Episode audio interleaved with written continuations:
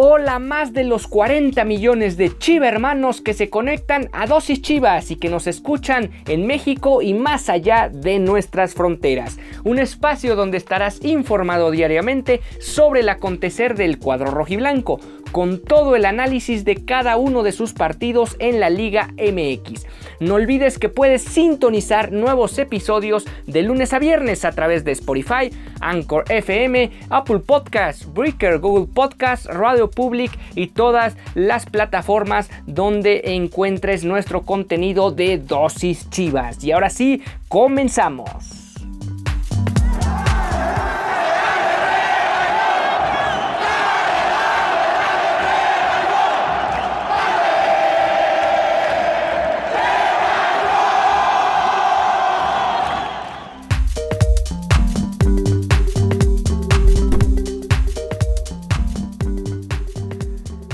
Bienvenidos a la emisión de fin de semana de Dosis Chivas. Hoy es sábado 21 de agosto del 2021 en Guadalajara y en particular el cuerpo técnico de Chivas aparentemente se jugaría su última carta en esta visita a los Rayados de Monterrey al estadio BBVA donde Guadalajara ha tenido pues montañas rusas en lo que se refiere a resultados, han tenido partidos muy buenos en el pasado reciente ahí en Guadalupe, Nuevo León. Y por otro lado también han tenido partidos complicados donde no han podido levantar la cara.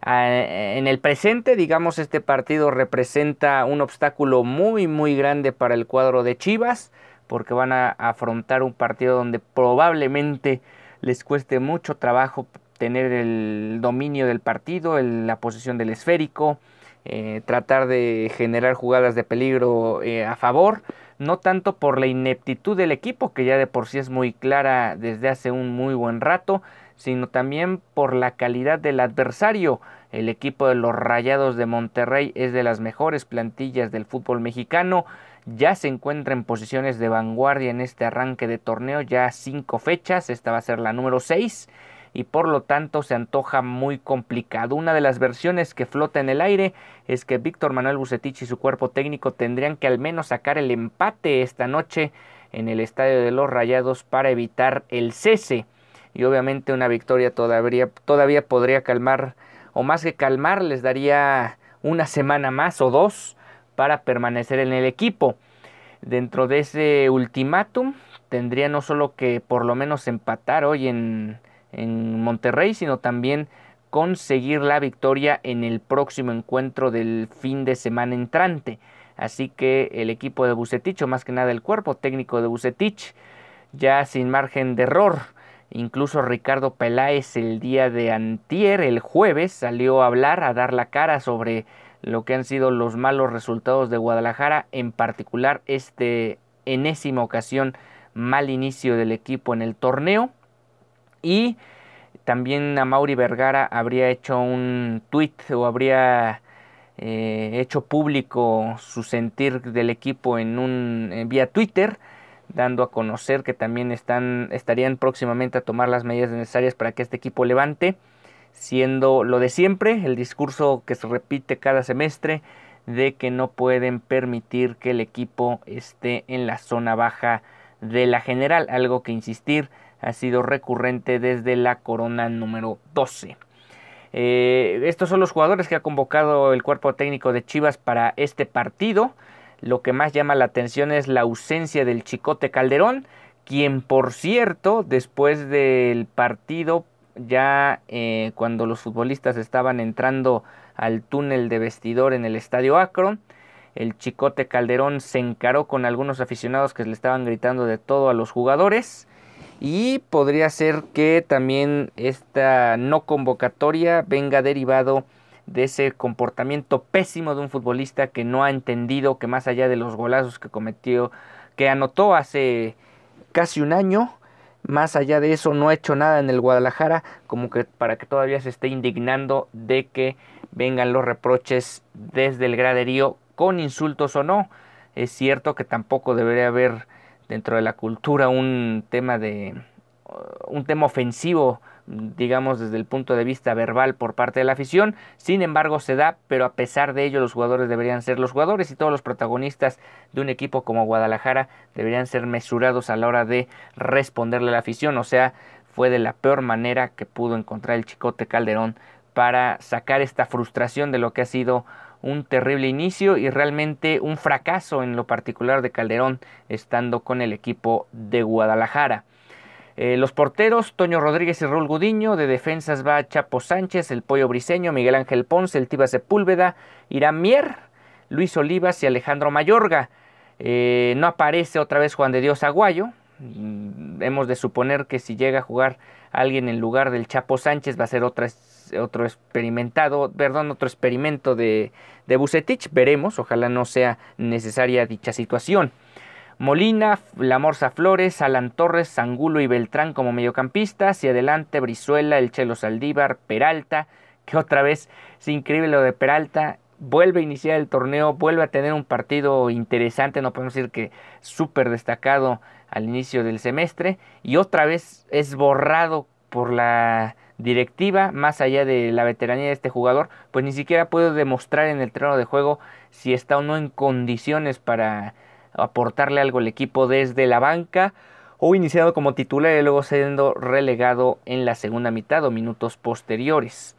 También va Jesús Godínez, el Charal Cisneros, Alexis Vega y Uriel Antuna, estos dos últimos que de forma incomprensible, yo no diría tanto por ellos, sino por lo que les ha pedido el entrenador, han drásticamente disminuido lo que habían presentado hace apenas semanas, dos semanas en Tokio en el torneo olímpico allá en tierras olímpicas como fue en Japón hace algunas semanas.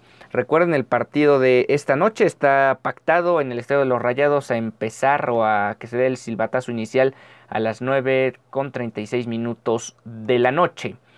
¿Qué más podemos decir de este eh, enfrentamiento. Bueno, hay que decirlo también, el chino Huerta, eh, que por cierto, más que criticado él, fue el propio entrenador que lo puso en una posición completamente eh, pues ilógica, ahí en la lateral derecha. Bueno, quedó en aislamiento preventivo luego de haber tenido contacto directo con una persona positivo a COVID. Por lo tanto, el Chino Huerta no, obviamente no fue tomado en cuenta en la convocatoria de este partido. Y a pesar de que dio el día jueves eh, negativo a la prueba de antígenos, eh, pues va a quedar relegado para esta jornada 6.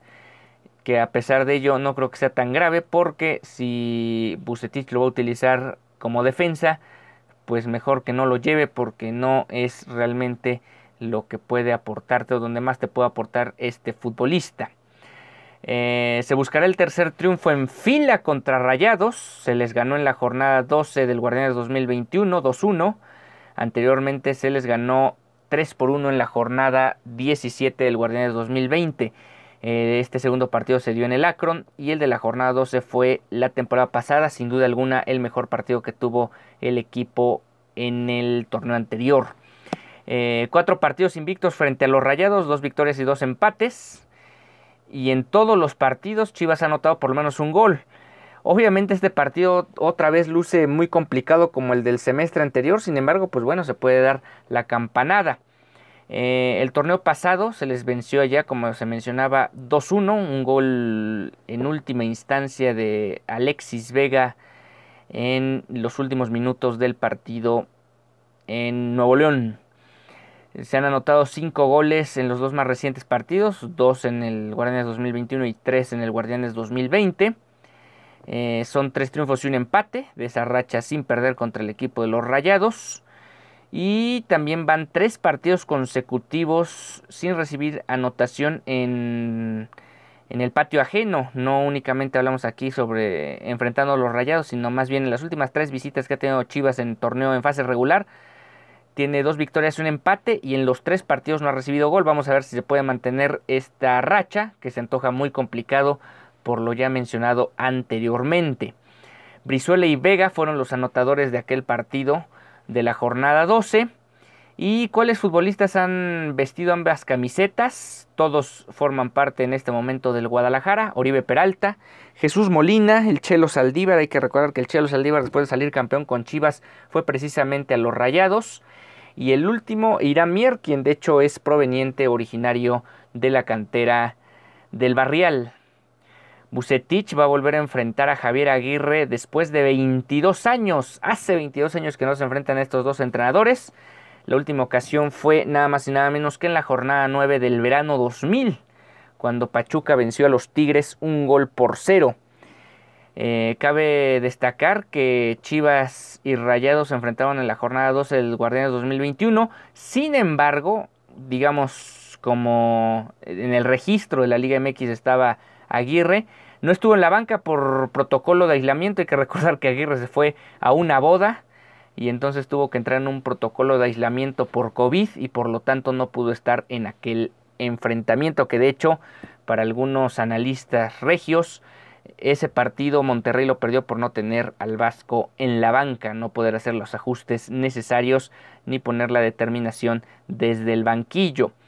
Eh, Monterrey, ya lo decíamos entre semana, eh, tiene de momento marca invicta en el Apertura 2021. Estamos hablando de dos victorias y tres empates. Y en lo particular en casa tiene dos triunfos y un empate, así que Guadalajara tiene una tarea más que complicada en Guadalupe, Nuevo León. Eh, ¿Cuál es la cuarteta o más bien la sexteta arbitral de este juego? Diego Montaño será el árbitro central, Isaac Bustos y Maximiliano Gómez como auxiliares. El cuarto árbitro será Víctor Alfonso Cáceres Hernández y los encargados del bar serán Carlos Ayala y Jesús Sevilla. Un bar que ha tenido bastante actividad el día de ayer, en lo particular en el partido entre Mazatlán y los Tigres, donde el equipo regiomontano ganó tres goles por cero. Y bueno, para ya no seguir hablando de lo que puede ser un partido doloso de nueva cuenta para el Guadalajara, vamos a las declaraciones de Atzimba Casas que dio el día de ayer viernes en videoconferencia de prensa. Alicia Cervantes y Rubí Soto se les preguntó sobre ellas y, mencionó lo siguiente. Aparte de ser excelentes futbolistas, también lo son como personas. Es un honor estar aquí con ellas, compitiendo para ganar un puesto. Tal competencia es muy sana, pero a la vez es demandante y eso nos ayuda a todas a elevar nuestro nivel de juego. Lo que más me ha gustado desde que llegué a Chivas Femenil es el trato que nos dan como profesionales, el ambiente familiar que se siente y que siempre están ahí para ayudarnos cuando lo necesitamos. Ojalá ese ambiente, ese trato eh, se viera permeado por el equipo varonil, porque queda claro que aquí con el Chore Mejía, con y Simón, la situación va viento en popa, de tal forma que Guadalajara puede tener, Guadalajara femenil puede tener, puede llegar a tener partidos complicados, partidos difíciles, donde les cueste mucho trabajo eh, llegar a la portería rival, donde eh, los adversarios los dominen.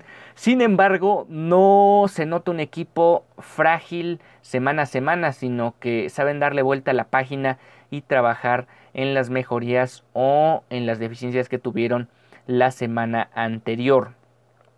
La parte más fácil ha sido integrarme al grupo. Es muy unido, entre todas nos tratamos bien, con respeto y nos apoyamos como se debe, y lo más difícil ha sido alcanzar el ritmo de juego que tienen. Se ha recalcado mucho ese ritmo que tratamos de imponer. Yo que provengo de otro equipo no había tenido ese tipo de entrenamiento, pero siento que me estoy acoplando muy bien. Eso podría dar por qué apenas Atzimba Casas pudo anotar su primer gol y por qué también el Chore Mejía no lo, no lo había tomado mucho en, en cuenta. Uno obviamente es esta situación de que tiene un plantel muy vasto realmente, sobre todo de medio campo hacia el frente. Y realmente Atzimba Casas llega a tratar de ganarse un lugar donde realmente a priori no lo hay. Eso también debe tomarse en consideración y bueno, desde el punto de vista físico, que ella misma lo reconoce, pues se encuentra otro tipo de ritmo futbolístico que se denota y por ejemplo en el partido contra las centellas de Necaxa fue muy claro que el equipo más allá de tener el partido controlado nunca dejó de ofender al rival y de encontrar una y otra vez otro gol más a la cuenta. Todas son jugadoras excelentes y de buena calidad, por eso para ganarme un puesto en el 11 titular tengo que seguir trabajando y jugar mejor, entrar al ritmo de juego que necesitamos, esa es la llave para conseguir el objetivo. Más allá del significado del gol, hablando sobre lo ya mencionado del gol frente a las centellas, la confianza me va a abrir las puertas para seguir sumando minutos. el profe y el equipo me dan la confianza para poder jugar a la par. En los pocos meses que he estado aquí, lo que más he aprendido es que la institución se enfoca en formar no solo buenas jugadoras, sino también personas de buena calidad humana. Chivas nos respalda en todo. Y sí, ya es una... Podríamos decir que es parte de las opciones o las características o el legado más trascendente que deja Jorge Vergara en la institución, que es esta parte de que no solo tengas a futbolistas, en este caso ya también las mujeres, como tal, como jugadoras de fútbol, sino que también puedas formar personas, como ella menciona, de buena calidad humana. Y se ha reflejado en varios integrantes del equipo de Chivas, afortunadamente más en situaciones positivas que de jugadores en situaciones negativas que de hecho han salido, sobre todo en el equipo boronil, por la puerta de atrás. Estar aquí es como un sueño, yo llegué como con una idea, tengo una historia detrás de mí, pero aquí se superaron mis expectativas, sobre todo de mi familia. Veíamos mucho más los partidos de las Chivas, como delantera siempre me ha gustado cómo jugaba Omar Bravo y ha sido algo completamente inexplicable. Sí, Omar Bravo realmente ha marcado una época no solo para la afición, sino para todos estos eh, futbolistas, tanto mujeres como hombres, que tratan de llegar al máximo circuito. Yo sí puedo jugar y enfocarme en el fútbol al 100%. El club nos apoya, estamos en el estadio Akron, aquí entrenamos y hacemos todo. Es algo muy bueno y creo que estamos en el camino para que otras instituciones ofrezcan este mismo respaldo. Ha sido completamente diferente la experiencia de las instituciones donde he estado. En el tema de reflectores, Guadalajara es una ciudad mucho más grande. Chivas es una institución que tiene más seguidores, se siente la diferencia. Es un equipo conocido a nivel mundial. Además vivimos prácticamente en el Estadio Akron y eso es algo que no todos los equipos ofrecen. Es una diferencia muy marcada. Chivas Femenil son las pioneras en el fútbol femenino en muchos aspectos. Recordarán hace algunas semanas, hace algunos meses, mencionamos que Guadalajara iba a dejar de estar entrenando muy alejado. Ellos no entrenaban en Verde Valle, entrenaban o siguen parte entrenando en San Rafael. Pero poco a poco esto lo iban a ir mudando a una zona más cercana, digamos, a la estructura, eh, a la infraestructura como tal que tiene Guadalajara, tanto en Verde Valle y sobre todo en el Estadio Akron. Todas estamos trabajando bajo el mismo objetivo, ganar un partido a la vez. Tengo que seguir adaptándome al equipo. Entiendo que hay un proceso, me siento cómoda. Obviamente no satisfecha, confío en todas mis compañeras y en el profe. Todas esas decisiones son para el bien del equipo y básicamente estoy aportando donde se me necesita. Cada vez que entro lo hago con la mejor disposición era referencia en otro equipo, pero cuando acepté venir a Chivas Femenil, sabía que tenía que luchar por un puesto y trabajar para eso. Esto que mencioné es muy importante porque muchas veces ocurre en ambos géneros que vienen de otro equipo, son protagonistas, son estrellas en ese equipo, pero no es la misma responsabilidad, la misma presión que se vive en el Guadalajara. Y qué bueno que ella desde un principio ya está aceptando este reto no como una jugadora que emigra a este equipo para ser eh, protagonista o ser referente, sino que sabe que llega a un conjunto ya con jugadoras referentes y que si ella quiere unirse a ese selecto grupo de futbolistas, tiene que trabajar desde cero y ganarse su lugar. Queremos repetir el trabajo, perdón, el marcador del último partido, el 6 por 0 frente a Centellas. En el equipo damos nuestro máximo siempre, pero algo que tenemos que mejorar es, el acoplarnos entre todas, sobre todo las que acabamos de llegar. En motivación y ganas siempre estamos dispuestas a seguir luchando por cada balón, solo es entendernos más. En lo personal me he sentido muy bien, es un estilo de juego diferente, es más exigente a lo que estaba acostumbrada antes. Es cuestión de tener un poco de paciencia, me estoy adaptando bien al estilo de juego y también a la ciudad. Pues veremos qué tanto, digamos ya en la segunda mitad del torneo de la fase regular, Atzimba Casas le puede aportar algo diferente al equipo de Guadalajara, donde insistir hay una calidad plagada sobre todo de medio campo hacia el frente. Realmente es una situación privilegiada para el Chore Mejía porque tiene que decidir de entre una amalgama de 10, 12 futbolistas, poner 5 o 6 nada más en el terreno de juego y las otras van a tener que irse ganando su lugar cada semana o con los minutos que puedan tener de recambio. Y bueno, regresando a los equipos varoniles, vamos a hablar de lo que se le viene este sábado. Si escuchan esta emisión temprano, bueno, van a tener la previa de estos dos partidos. La sub-20 juega a las 9 de la mañana en Monterrey. Lo mismo hará, pero dos horas y media más tarde, el equipo de la sub-18, 11.30.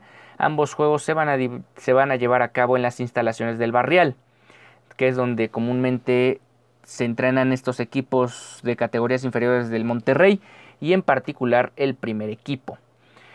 Tiene Chivas sub-20, un historial parejo frente a Rayados, 10 triunfos por bando y solo 4 empates. Eh, buscarán romper una racha de 5 partidos sin ganar en la Sultana del Norte en fase regular, o sea que también la sub-20 va en camino de la proeza este sábado. Tienen un triunfo y un tropiezo como visitante en lo que va de torneo. Y también eh, muy similar al equipo, al primer equipo. Los Rayados llegan con dos victorias, una igualada en sub-20. En cuanto a la sub-18, eh, buscarán emular lo que lleva la, más bien lo que registró la categoría sub-17 eh, ante el equipo de la pandilla, cuando todavía era sub-17, ahora sub-18. Y es que dejó la sub-17 una racha vigente de 7 partidos sin perder que consta de cuatro victorias y tres empates. Buscarán su segundo triunfo consecutivo como visitantes. Eh, le ganaron al Puebla 3 eh, por 1 en la jornada 2 y luego vienen de empatar la semana pasada 1-1 frente a Santos, o sea, tienen marcha invicta en calidad de visitante. Ya lo decíamos en la semana, es la segunda ofensiva más explosiva de la liga, con 12 anotaciones, aunque la mitad de esos goles cayeron en un solo partido. Además de que es la defensa menos goleada con 5 tantos. Eh, este equipo de sub-18 de Monterrey contrasta con otros, con tanto con la sub-20 como con el primer equipo. No han podido ganar en esta apertura 2021 como locales, tienen un empate y dos derrotas. Además de los siete goles que han recibido en el certamen, cuatro de ellos fueron como locales, así que es una muy buena oportunidad para el equipo de Rangel de sacar la victoria allá en el Barrial. Y finalmente vamos a hablar de lo que aconteció el día jueves en el Akron, y es que continúan las malas noticias para la institución, y es que el equipo cayó también por el idéntico marcador frente a León de Guadalajara. Bueno, en este caso fue el tapatío 3 por 0 frente al Atlético Morelia en lo que fue la cuarta fecha del torneo de la Apertura 2021. Un desastre lo que le pasó al equipo de Alberto Coyote, que paró con Raúl Rangel en la portería, Miguel Gómez, Juan, Juan de Dios Aguayo, Gilberto Orozco, Carlos Zamora, Ángel López, Dylan Guajardo, Alejandro Organista, Deivon Magaña, Pavel Pérez, Luis Márquez y Ronaldo Cisneros. Eh, todo empezó muy mal desde el minuto uno cuando Martín Barragán les anotó el primer gol del partido. Y el juego transcurrió, acabó la primera mitad, prácticamente no hubo oportunidades de gol para ninguno de los dos equipos en lo que restó de esa, primer, de esa primera parte. Chivas intentó con algunos cambios darle vuelta a la situación, sin embargo les fue imposible. Y ya el Morelia en los últimos 10 minutos tomó esa ventaja definitiva, primero al 80 eh, y luego al 93 los dos goles cortesía de Diego Abella. Pues ahí está este, la situación para el cuadro de, del Tapatío que eh, tampoco se encontró en casa frente al Atlético Morelia, que es de los equipos más fuertes, que no venía bien en este arranque de torneo, pero que sin embargo ya encontró un parteaguas para la jornada 4. Estaba mencionando mal Martín, Barragán fue el anotador del segundo tanto de, de Morelia y lo consiguió vía la pena máxima. Con esto estamos llegando al final de esta emisión de Dosis Chivas. Nos encontramos el próximo lunes con todo lo acontecido en eh, Guadalupe, Nuevo León, en este partido donde prácticamente el cuerpo técnico de Bucetich se, se juega el cargo. Si es que llegaran a perder el juego, estaríamos inminentemente hablando el lunes del cese del experimentado entrenador mexicano. Hasta entonces.